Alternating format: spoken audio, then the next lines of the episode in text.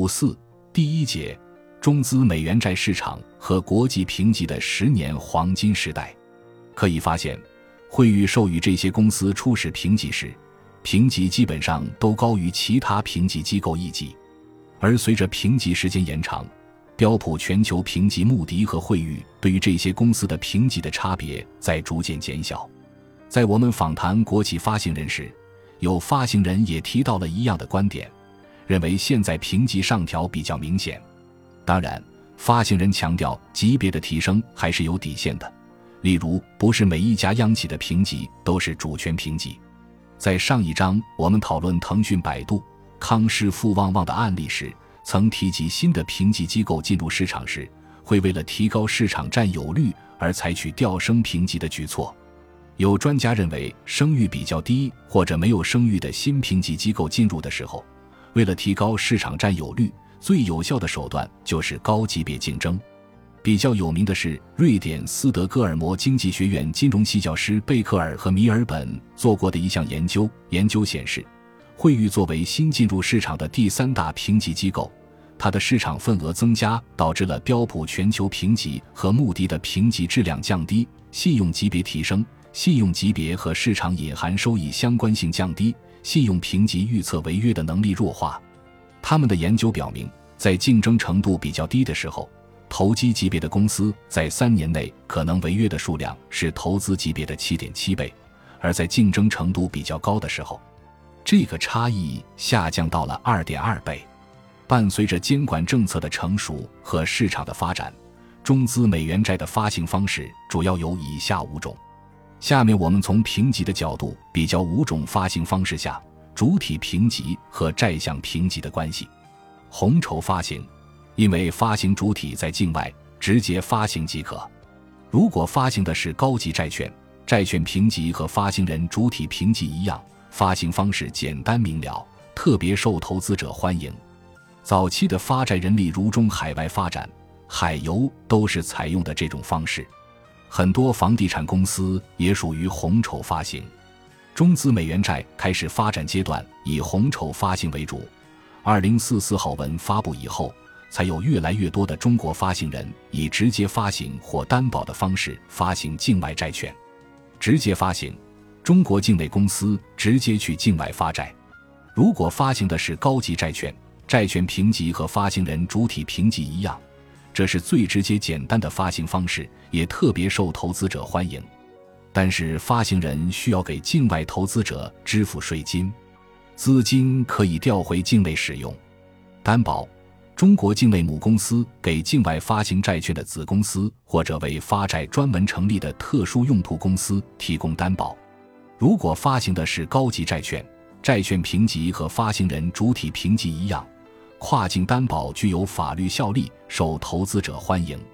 资金可以通过外债或股权投资等方式直接或间接调回国使用，因为发行人不需要为国际投资者承担税金，具有成本优势，因此这个发行方式境内发行人最常用。为好协议发行。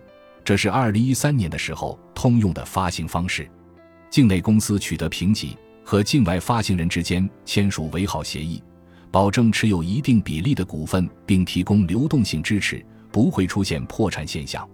这种发行方式的资金回流和税务对发行人都有利，但是对投资者的信用风险高。惠誉曾经对于为好协议下的债券发行等同担保，评级是一样的。穆迪是低了一个级别，标普全球评级并不认可为好协议。第一家采用此种方式的是二零一一年的中石油，后来很多行业，例如房地产、金融租赁公司和资产管理公司都用这种方式发债。不过，在北大方正违约案例中，法院最后判决北大方正集团对为好协议下发行的境外债券不存在担保责任。自此之后。市场对这种结构的发行方式存疑更大。现在越来越少公司使用这个结构发行，备用信用证发行。有些发行人因为自身信用比较疲弱，或者不愿意披露公司信息，因而取得银行备用信用证发行。那么，债项评级和提供备用信用证的银行评级一样。当然，备用信用证会产生额外成本，一年在百分之一至百分之二。紫金矿业在二零一一年七月成为首家用 SBLC 发行债券的企业。每年都有一些企业通过该方式发债。近来，因为市场非常波动，也有不少民企和城投公司通过这种方式发债。投资者对有银行加持的备用信用证发行是比较信任的。以过去十年来看，中资美元债的主要发行人构成变化还是挺大的。整体来看。二零二二年以前，需要大量资本的房地产公司一直是中资美元债市场常客。细分来看，从二零一二年开始，央企和地方国企开始成为稳定发行的主体。